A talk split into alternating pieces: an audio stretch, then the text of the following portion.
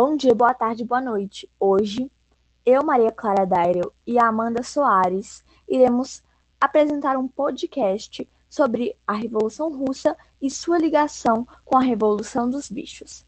A Revolução dos Bichos é uma fábula que se ambienta num cenário muito parecido com o da Revolução Russa, com governantes parecidos e a distorção da ideia inicial do socialismo sendo sucumbida por um regime totalitário.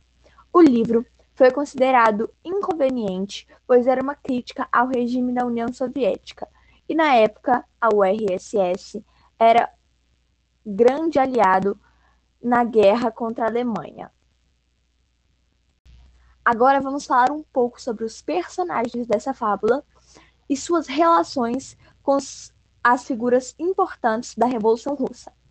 Começando com Napoleão, que poderia ser equiparado com Stalin, por ser um governador totalmente totalitário. Bola de Neve.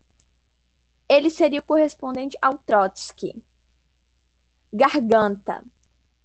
Era a personalidade que tinha uma ótima argumentação e persuasão para convencer todos de que as ações de Napoleão eram todas em pró da, da Revolução dos Bichos. Sansão e os outros cavalos são personagens importantes, onde nós vemos que o que Garganta fazia fazia total efeito nos animais.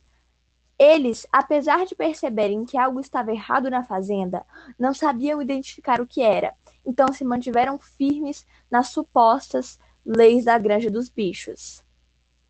Mimosa era uma personagem que representava a burguesia da época. O velho major foi o porco que deu o pontapé inicial na revolução, que pensou tudo. Ele poderia ser equiparado a Marx. Benjamin, o burro, era o animal mais velho da granja, que se lembrava da vida antes da revolução, e era o único que sabia que as coisas nunca haviam ficado melhores nem piores. Sr. Jones foi o dono da granja antes da revolução a obra A Revolução dos Bichos é de extrema importância para a atualidade. Apesar de ter sido escrita há muito tempo e ter uma escrita considerada infantil, ela traz traços muito parecidos com o da Revolução Russa. A traição, a mudança de comportamento após um acordo, burlar as regras, passar por cima dos que são menos inteligentes.